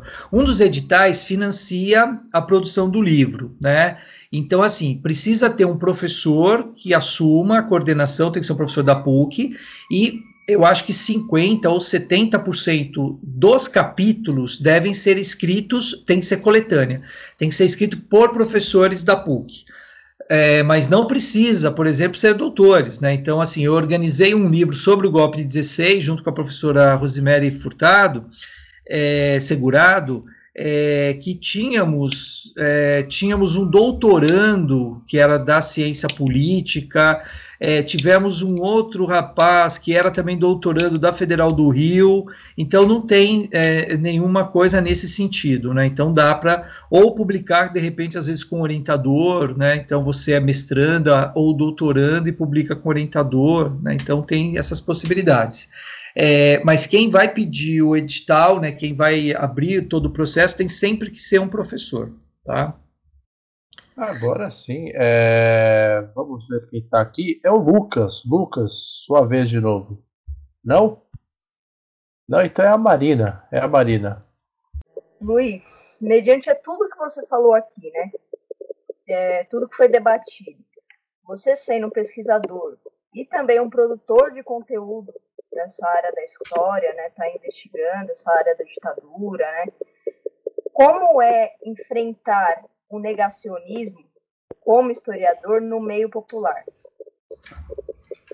É, bom, então, é uma situação que isso não é uma grande novidade, né? Mas nos últimos anos tem sido é, é, muito assustador o crescimento desses grupos negacionistas e em todas as áreas, né? Então você tem passando hoje com essa questão da pandemia, a impressão que eu tenho é que todo mundo virou especialista em infectologia, então o cara dizendo que não, que a máscara não funciona, que a vacina né, vai fazer você virar jacaré, coisa do tipo. Então isso é preocupante é, em alguns momentos, né? Enquanto isso é uma piada, enquanto isso é uma brincadeira, ou enquanto você olha para a pessoa e fala ele é só um imbecil, é, é uma coisa. Agora, quando você tem a situação que nós vivemos hoje, né, no meio da pandemia, nós somos hoje párias no mundo, né, todo mundo olha para nós é, ou com pena ou com desdenho, sei lá o que, né, por conta do quadro que nós estamos e não sei quando sairemos desse, dessa forma, né? Então isso é um risco muito grande. Não dá para você ser negacionista em assuntos tão sérios quanto esses assuntos hoje relacionados à saúde. Hoje, em qualquer outro momento, evidentemente que o fato de estarmos no meio da pandemia, isso se agrava, né? Então isso é um problema. É, no campo da história, isso nós sempre tivemos também, né? Então, você tem casos célebres, clássicos do, do, do negacionismo, do, da violência dos nazistas, né? Nós tivemos é, aqui no, no, no Brasil uma editora lá do Rio Grande do Sul que no final dos anos 80 publicou uma série de livros negando o Holocausto, negando campos de concentração. Nós tivemos historiadores importantes no mundo negando isso, então isso é preocupante. Não dá para negar o que aconteceu. Então, o historiador eu, não é dono da verdade, mas tem algumas verdades que elas não podem ser, elas não podem ser discutidas como se fossem opiniões. Ah, mas eu acho que não ocorreu o Holocausto, eu acho que não ocorreu a ditadura, eu acho que a ditadura foi boa. Então você vai ter que ter argumento para defender isso. E algumas coisas são indefensáveis, né? Então isso, isso incomoda um pouco, né? É, no, no, campo da história. Em outras áreas, como eu falei, no campo da, da, da medicina, isso é são vidas sendo perdidas por conta do negacionismo.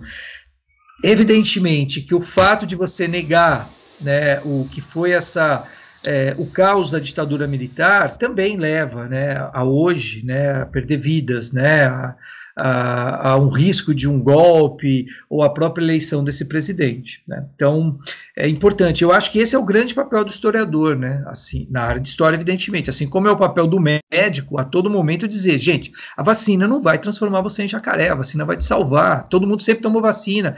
Nós não estamos no começo do século XX, né? Então, assim, é, você tem do início do século XX, né, a revolta da vacina de 1904 para cá já, sim, as coisas avançaram muito.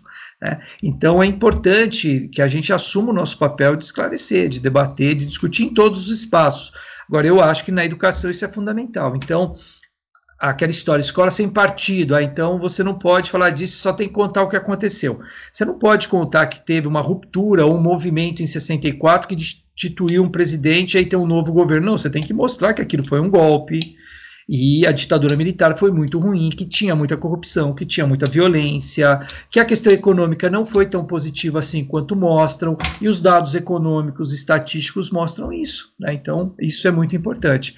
É muito importante a gente, a gente ter clareza do nosso passado. Né? Então, o Mark Bloch, ele tem uma, uma frase que eu uso aqui, eu vou, eu vou, vou lê-la.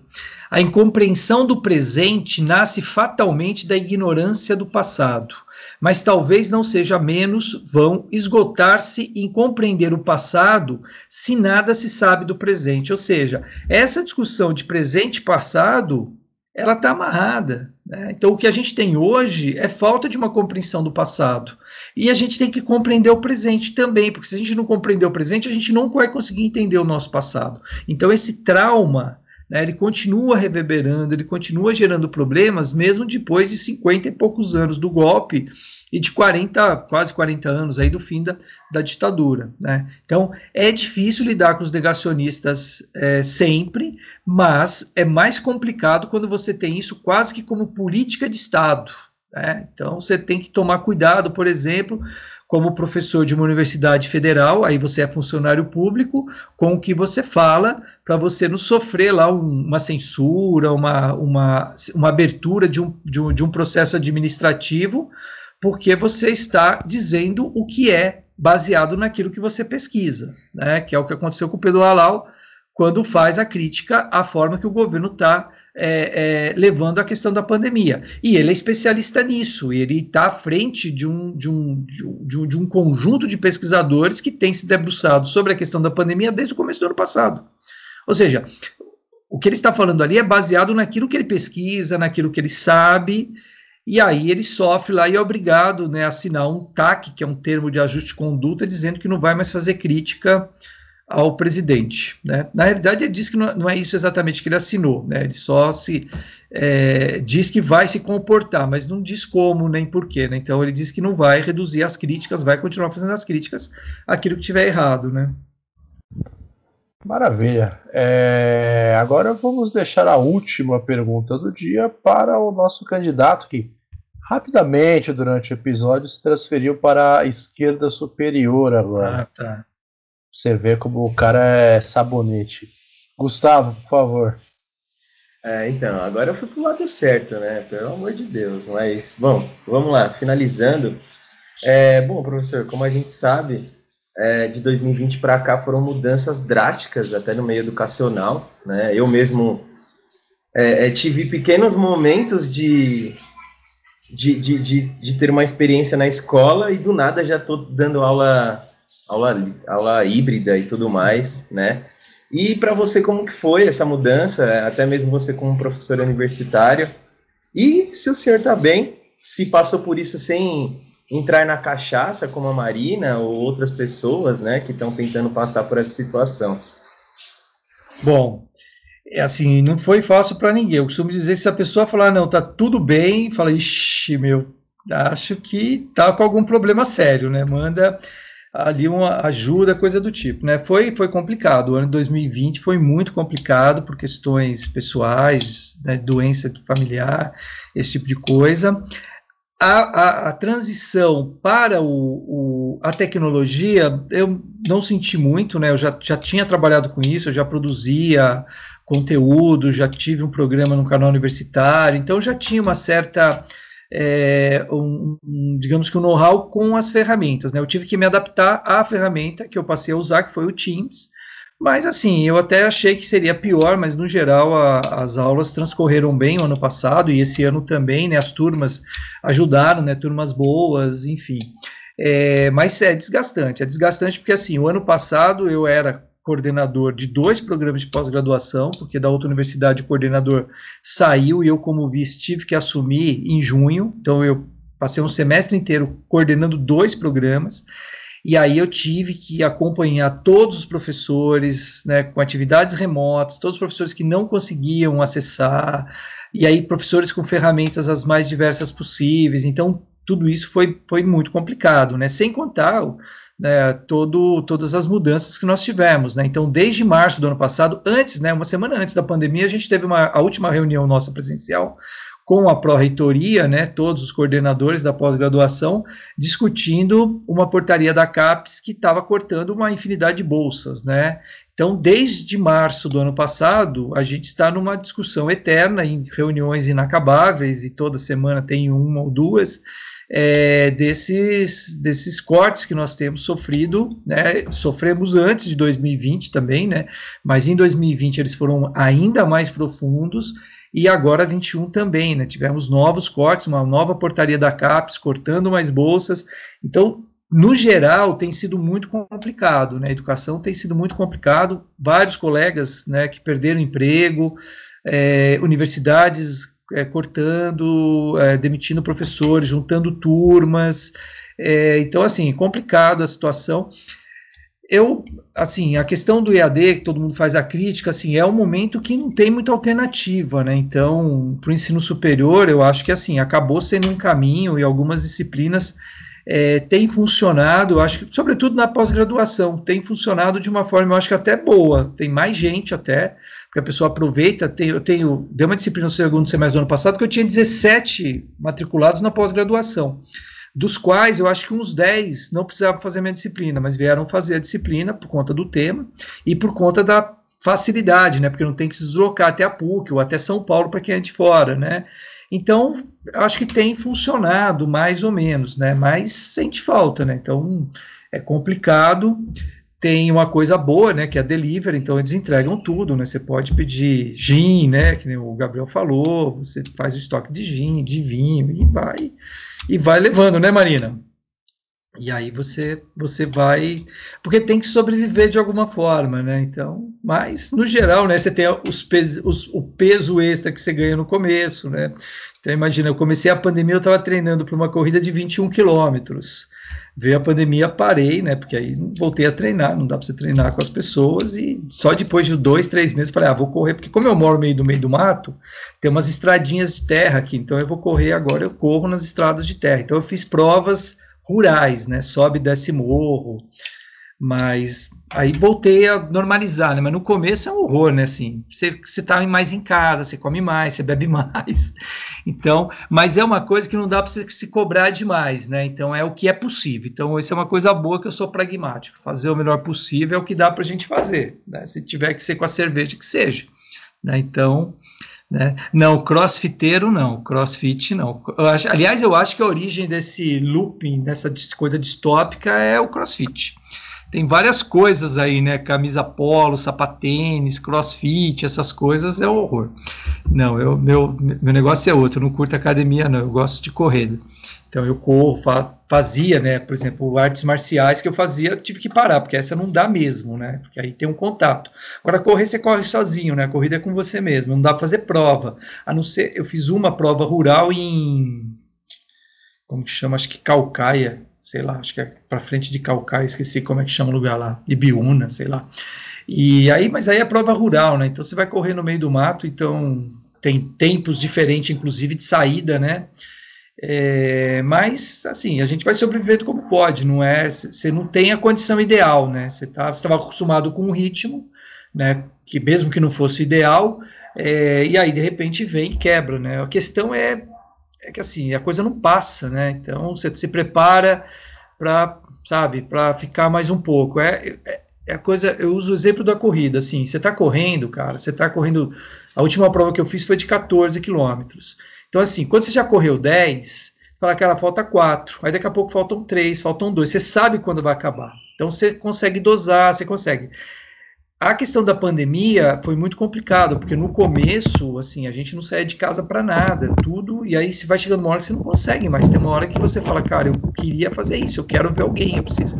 E aí você né, não consegue. Então, assim, quando foi outubro que as coisas deram, a gente né, deu uma relaxada, mas também por pouco tempo, né? Porque depois as coisas complicaram de novo, né? Mas é difícil porque você não sabe você não sabe se você está fazendo uma meia maratona uma ultra maratona. De repente, a gente ainda tem 200 quilômetros pela frente. Né? Então, fala assim: ó, a minha meta é terminar 21 vivo. Assim, essa é a minha grande meta e já falei que assim, aí eu volto, aí eu faço a meia maratona, que é em novembro, né, aqui na, que na Marginal, essa meia maratona que eu faria esse ano passado, faço em novembro. E aí eu faço a minha meia maratona se já tiver tudo em ordem, né? então essa é a minha resolução de ano. Mas assim, se eu chegar vivo até lá, tá ótimo, você nem tá correndo, né? Tá sentado, já tá já tá de boa, né? Porque realmente tá tudo muito complicado. Agora, tem uma coisa boa, né, esse livro que tinha lá a questão, ah, quando começou? Esse é um livro que por conta dessa correria, está fazendo um monte de coisa, aí você é chamado para escrever um capítulo de um livro, para organizar outro, e é, tem, tudo tem urgência, né? Então é assim, tem um mês, tem dois meses. Esse que era o meu livro, né, que as pessoas cobravam, falaram, cara, você tem que terminar, isso você tem... Assim, a pesquisa estava pronta, estava com todo o material. Então eu estou escrevendo ele, comecei em 2015. E aí ele vai mudando, né? Porque você não termina, tem que mudar. Você não termina, tem que mudar. E eu falei, na minha cabeça, porque tem essa coisa também da CAPES, né? Como eu já tinha muita produção no quadrinho anterior, eu falei, ó, assim, ou eu publico em 21 ou eu jogo fora, não vou publicar mais não, né? Que é, esse é o primeiro ano do quadriênio novo. Eu falei, não vou mais, porque também assim, a, a, a fila anda, não tem muita paciência para ficar nessas coisas não. Mas é difícil porque você está escrevendo, as coisas estão mudando. Né? Então, por exemplo, o Rago faz a apresentação do livro, a apresentação dele é belíssima. Eu até falei, pô, Rago, com essa apresentação, o cara vai ler a apresentação, ele chegar no livro e vai falar, ah, o livro é ruim, porque a apresentação é muito boa. E o Rago fala, lá em novembro, quando ele escreveu a apresentação, ele fala de 190 mil mortos. Né? Quando veio agora a prova final em fevereiro, eu né, pedi para minha mulher dar uma olhada, ela falou: oh, você tem que atualizar isso. Eu falei, eu não posso atualizar, porque isso é fala do Rago, e tem e embaixo está escrito novembro de 20, de 20, né? E aí até fiquei tentado a puxar uma nota de rodapé dizendo a gente já tem quase 200 mil mortos. Eu falei, mas não adianta, porque daqui duas semanas a gente pode ter 250, então não tem como você ficar atualizando. Não é também o objetivo do meu trabalho discutir pandemia, esse tipo de coisa, né? Mas é isso, porque as coisas chegam. É, eu já tinha enviado, a, o, o, livro foi desde o ano passado, está em editoração, desde de, de novembro, final de novembro, quando o Rago me mandou, né, a, apresentação. Então veio agora a prova final, em PDF, para eu ler inteiro e ver se tinha algum detalhe. Aconteceu um monte de coisa, né, estava saindo o livro do, do, do Celso de Castro com a entrevista do Vilas Boas. Logo na sequência, teve lá o cara falando e sendo preso, e o Vilas Boas tweetando de novo é assim, não tem, você tem que acabar, né? O meu orientador doutorado dizia, Luiz, se você ficar pensando desse jeito, você não termina nunca, porque como você trabalha meio com história do tempo presente, todo momento está acontecendo alguma coisa, né? Então, nesse sentido, foi positivo, que eu consegui terminar o livro, né? Então, 20 foi é, positivo, foi produtivo nesse sentido, né? De, porque o livro, para mim, é uma marca, é diferente de outras coisas, né? Então, assim, eu escrevi outros dois capítulos de livro também em 20, que estão saindo agora em 21, escrevi artigos, tudo, mas o livro, ele, ele amarra toda essa pesquisa que tô, tô com ela desde 2014, são seis anos, né? Então, é isso. Então, final das não posso reclamar, né? Até seria uma insensibilidade com pessoas que perderam emprego, que tiveram redução de salário, nesse sentido não, não tive nenhum, nenhum impacto negativo, né? Ninguém ficou doente em casa, enfim. Né? E espero que vocês estejam bem também, todos vocês, né? Todo mundo. Quem tinha que defender, defendeu, né? Quem tinha que depositar, depositou. Né? Quem vai prestar já está preparando, né? Então, tá, tá indo, né? As pessoas estão. Né? Porque tem sido muito difícil, né? Eu vejo os orientandos, assim, a gente tem, tem tentado também cuidar desse lado, né? Porque, eu, por exemplo, eu tenho aluno que, tudo, tudo bem que os meus orientandos eu conheço todos, porque já eram pessoas que conhecia, eu sempre preparo, raramente eu pego alguém desconhecido. Esse ano eu peguei uma aluna que eu não conheço, então qual o risco de eu ficar até o final do ano sem conhecê-la pessoalmente? É, tem orientando que, eu, que entrou no início do ano passado, no mestrado, ele vai, defender, vai depositar no final desse ano, ou começo do ano que vem. É, queria trabalhar com arquivo, o arquivo fechou. Cara, então assim, bate um desespero, fala, cara, vão ter que mudar. Tinha aluno que trabalha com história oral, teve que mudar, fez, fez, a, fez entrevista por WhatsApp, chamada de vídeo. E aí tem que pensar uma, de novo, né, metodologia, porque uma coisa é no tete a tete, outra coisa é chamada de vídeo. Né? Então, assim, tem diferença, você vai ter que ver se alguém já trabalhou com isso, se já tem lá uma metodologia diferente ou questões novas, né? Então, assim, é difícil, né, para todo mundo, né? Mas o legal é que pelo menos a gente está tá, tá vivo, né? Então, não sei, né? Quem perdeu, não perdeu, se perdeu alguém próximo, né? Do abalo que é, mas muita gente perdeu, assim, cara. A gente vai bater esse final de mês, a gente vai chegar em 300 mil mortos. Então, é que como está diluído e banalizou, né? Mas esse é um número absurdo que a gente tem, né? Então, quando você pega, sei lá, Segunda Guerra Mundial, ali é, é sem considerar subnotificação. Sem considerar, mais. exatamente. Mas quando você pega grandes tragédias da humanidade, com exceção da Segunda Guerra ali, porque ali se, se fala em 50 milhões de pessoas, né, no mundo inteiro. Mas quando você pega as tragédias no Brasil, você não tem nada que se assemelhe. Sim, Brumadinho, queda do avião da TAM, Guerra do Paraguai. Cara, não tem nada que chegue perto, né? Então é assustador isso. Né? Um dia de cada vez. Vamos é, um dia de cada vez. Exatamente. É, eu tenho uma dúvida, como é que o Vilas Boas consegue twittar naquela condição dele? Que ele tem uma doença degenerativa, é, degenerativa. grave, né? Como que ele então, consegue? Então, eu acho que. Eu nem sei se é ele mesmo, né? Talvez ele tenha. Não sei se tem. Deve ter alguma coisa com comando, é, sei lá, de, de olhar, né? né? Mas pode ser que alguém cuide da conta, né? Que eu acho que é o mais comum, né? E aí, assim, ele pode indicar. Porque aquilo, de fato, né? Ele, quando ele tweetou lá atrás, ele estava tava melhor, né? Do ponto de vista da, da, da, da enfermidade dele. Mas é um pensamento meio recorrente, né? Tanto que a fala do Lula gerou um mal-estar e uma crítica grande dos militares pelo fato dele ter atacado o Vilas Boas. É, que é, um, é, uma pessoa respeitada dentro das Forças Armadas, querida, e numa condição delicada, né, é, que não poderia responder. Mas eu não sei, ele responde, porque ao Faquinha ele respondeu, né? Porque pro Faquinha ele respondeu. Demorou três anos, né? Agora que você viu. Essa é uma dúvida que eu também gostaria de perguntar pro Faquinha, porque competência e incompetência, você aprende isso no primeiro, segundo ano da faculdade de Direito. Você não pode levar é, uma, causa, uma causa de divórcio para a Justiça do Trabalho. O juiz do trabalho ele não julga causa de divórcio. Às vezes tem um juiz que faz barbeirada. Já tem um caso né, que eu, assim, é meio hilário, mas é verdade. De, um, de uma briga que teve no escritório e acabou um cara puxando a arma e matou o outro dentro do escritório. E foi para a Justiça do Trabalho e o juiz condenou a empresa a pagar o, a família do, do morto e condenou o cara a 10 anos de prisão.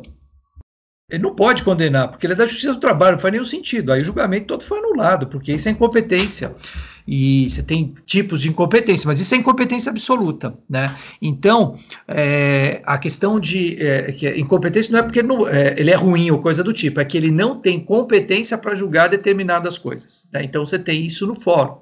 Né? Você pode julgar isso aqui, mas não pode julgar ali. Então, você não pode julgar uma causa contra o incapaz onde você mora, tem que ser no domicílio dele, não no seu. Né? É, então, essas coisas são coisas muito básicas. Então, não entendo por que, que o Faquinho rolou tanto tempo. Aliás, quando você pega a fala dos advogados, vão todos nessa mesma linha, né? Aqueles que criticam e aqueles que não criticam. Com exceção de um ou outro aí, que aí eu acho que é, ou é muito mau caratismo ou é uma má formação, realmente, né? É, é mal formado no sentido da, da academia mesmo, né? Do curso que fez, né? É, para quem achou que o professor falou que o cara era retardado, foi nesse sentido. Não. É... Enfim, gente, vamos aqui agora para a nossa parte final do episódio. Já agradecendo mais uma vez a grande generosidade do professor de estar conversando aqui com a gente hoje, nessa tarde de domingo, dia 14 de março, é, últimos dias do verão 2021, ou também para os íntimos 2020, é, parte 2, tá certo? Então fica aqui o nosso agradecimento ao professor e o parabéns mais uma vez pela obra, tá certo? É... E aí, só, oh, desculpa te interromper, Gabriel, mas eu não sei se ia falar, mas se você não falar, você vai esquecer, e aí eu tenho a obrigação de te lembrar, né, que é a questão do sorteio do livro, que você pediu e eu vou enviar um para vocês para poderem sortear. Aí você aí, conta aí como que é. Aí, ó. Em primeira mão, em primeira mão, vamos ter um sorteio do livro para você que escutou a gente até esse momento. Fiquem atentos porque, enfim, vamos bolar como é que a gente vai fazer esse sorteio e aí a gente entra em contato com o ganhador, tá certo? Fiquem atentos, a gente vai anunciar tudo isso daí através do nosso Instagram, arroba Resenha Histórica. Tá certo? Obrigado, professor, por lembrar Certinho, obrigado. Tudo de bom para vocês. O incompetente VJ da MTV aqui. Tá é, certo. Agora vamos para a parte de indicações de leitura, né? Acho que hoje o professor está isento, né? O cara vem fazer o pré-lançamento do livro dele, pedir para recomendar outras leituras, acho que não faz muito sentido. Então, Mas vamos... tem, né? Tem, eu acho que tem. tem, tem né? umas, é, você tem, tem muitos trabalhos que saíram, né? Eu acho que tem, desde 2014, o, uma série de trabalhos importantes, né? É que de cabeça eu não vou lembrar os nomes, mas tem esse do napolitano que saiu sobre, sobre as universidades. Tem esse que a Marina colocou, né? Que é da Beatriz Kushner, Cães de Guarda, que é mais antigo, né? Que é o do. do é, de 2002, né, que ela faz a crítica à imprensa, né, tem um clássico que é o do Dreyfus, que é dos anos 80, né, a conquista do Estado, tem muita coisa boa, né, é, já produzida sobre, sobre o tema também. Maravilha, eu vou pedir depois o professor aqui em off passar é, essas indicações, a gente vai deixar tudo certinho, tá certo? Eu vou começar pelas minhas aqui, rapidamente, é, eu vou seguir a mesma linha que eu segui nesse último ano aí. Às vezes a gente recomenda algo mais sério, às vezes a gente recomenda algo mais tranquilo só para você disparar o seu pensamento. Então fica aqui mais uma vez reforçando a obra do professor, que está nesse momento está na pré-venda, tá certo? Então dá para você adquirir na pré-venda ainda. É, Vozes de 1964, Imprensa, Militares e Opinião Pública vai sair pela editora CRV. Tá certo? É, e a segunda obra que eu vou indicar aqui é Charles Bukowski, Notas de um Velho Safado, publicado pela LPM Pocket. E tem um filme também, um documentário, na verdade. O Dia que Durou 21 anos, direção do Camilo, do Camilo Tavares, filme de 2012. Mostra o que no fundo, no fundo, todo mundo sabia, as relações dos Estados Unidos com o Brasil, arquitetando o golpe de 64 aqui no Brasil, mas também é, em outros países da América Latina. Tá certo? Agora eu passo a palavra para o Lucas. Lucas, suas indicações hoje. Bom, agradecer de novo aí ao professor Luiz pela conversa, pelo papo, pelo lançamento, pelo sorteio do exemplar. E aí a minha indicação ela vai seguir muito a linha do, do Simão, né? O Simão indicou aí o dia que durou 21, dia que dura 21 anos, e eu vou indicar o 1964, o golpe, o livro do Flávio Tavares, pai do, do diretor do filme. Né? Então tem ali uma, uma, um diálogo muito interessante. Acho que é uma obra importante, bacana. Em alguns dos episódios passados, o Gabriel Rossini já tinha indicado também a bibliografia, a biografia do Marighella, feita pelo Mário Magalhães. Eu vou indicar essa biografia porque é realmente importante. E um filme que é o Batismo de Sangue, que conta justamente a história do Frei Beto, que é, o, é justamente a adaptação do livro do Frei Beto, nesse contexto aí de 64, que eu acho que é importante para nós. Legal. Para quem esperava um filme aí com, com Steven Seagal dando porrada em todo mundo, Batismo de Sangue não é isso. Excelentes indicações do Lucas, como de costume. Agora a gente vai para Marina. Marina, suas indicações hoje. Ou não, né? Tudo bem. Não quiser fazer, a gente entende. É, só um tempo de suspense aqui, né? Agradecer aí a, a, presença do Luiz, né? Que foi um episódio tanto, né? Incrível, assim. E, bem, minhas indicações. Já foi declarado aqui que eu virei uma alcoólatra, né? Então, você que tá aí na quarentena, agora ainda mais vai apertar um pouco o fecho da quarentena se você está se entregando aos vícios, por favor, procure um psicólogo, faça uma terapia, né? Saúde mental acima de tudo. Vamos lá. Segunda indicação, que já é do tema. Documentário Verdade 12.528. É um documentário sobre a Comissão da Verdade, né? Ele foi produzido em 2013 e da diretora Paula é, Saqueta e o livro vou deixar aqui, já que o, o roubando a indicação do Luiz, Cães de Guarda, Jornalistas e Censores do AI-5, a Constituição de 1988, lançada pela Boitempo no ano de 2004. E vou deixar um álbumzinho aí de rap chamada A Marcha, A Marcha Fúnebre Prossegue, do grupo de rap Facção Central, lançado no, no ano de 2001, que trabalha essa crítica aí a uma polícia militarizada. Excelentes indicações da Marina, excelentes. É, em questão do alcoolismo, vou ter que fazer uma justiça de valor aqui, que o Lucas está alguns passos à sua frente nesse quesito. Né? Ele, ele é daqueles que vira garrafa de vinho na boca já. É, agora falar em virar drogas na boca, Gustavo Cerqueira, suas indicações. É, bom, hoje eu só tenho uma, são tantas indicações aí, e, mas é uma em especial que eu lembro muito do, do, do, professor Luiz, que ele já falou muito sobre ele, que é o 18 Brumário, né? Um clássico aí, né? Para quem que quer ingressar um pouco antes do que estamos falando de tão presente, né? Mas também não tão antes, também está muito presente, né? Que é o 18 Brumário aí de Karl Marx. Só isso por hoje. Essa fala, essa frase final dele não fez o menor sentido. Vamos deixar. É, para você aí o 18 de Brumário ajuda a entender um pouco o processo quando a burguesia se sente potente o suficiente, prefere entregar o poder na mão de uma força militar. E ela, sim, através das armas, tinha um poder físico para exercer uma certa ordem. Novamente, depois devolver o poder na mão dessa burguesia. Dá para você, se for aí um pouco mais ousado, fazer alguns paralelos com o Brasil, se você quiser. Posso, posso só complementar, Gabriel? Por favor. O, o, professor Rago, né, que faz a apresentação, ele é um dos defensores dessa tese, né? Então, os trabalhos dele é, mostram o caráter do golpe de classes em 64, né? Um golpe bonapartista dentro dessa, dessa concepção aí do, do, do Marx, né, que aparece no, no 18 Brumário, né? Então, a ideia de bonapartismo né, que, o, que o Marx trabalha, o, o Rago, entre outros historiadores, mas o Rago é um dos primeiros a, a promover essa discussão, né, de mostrar que o golpe 64 é um golpe bonapartista. Né. Bem pontuado, inclusive essa inspiração aqui veio do senhor Antônio Rago Filho, ah. que esse ano queremos que ele esteja aqui conosco conversando. Legal. Tá certo? Então, mais uma vez, agradecer a presença do professor Luiz Antônio. É, todos os detalhes referentes a, ao livro vão estar na descrição do episódio. Fiquem atentos ao nosso Instagram também, porque a gente vai estar comunicando vocês a respeito do sorteio. Assim que o livro sair, a gente vai ter uma cópia em mãos, a gente vai estar sorteando para você, caríssimo ouvinte. Agradecer também a presença da Marina, do Lucas, do Gustavo.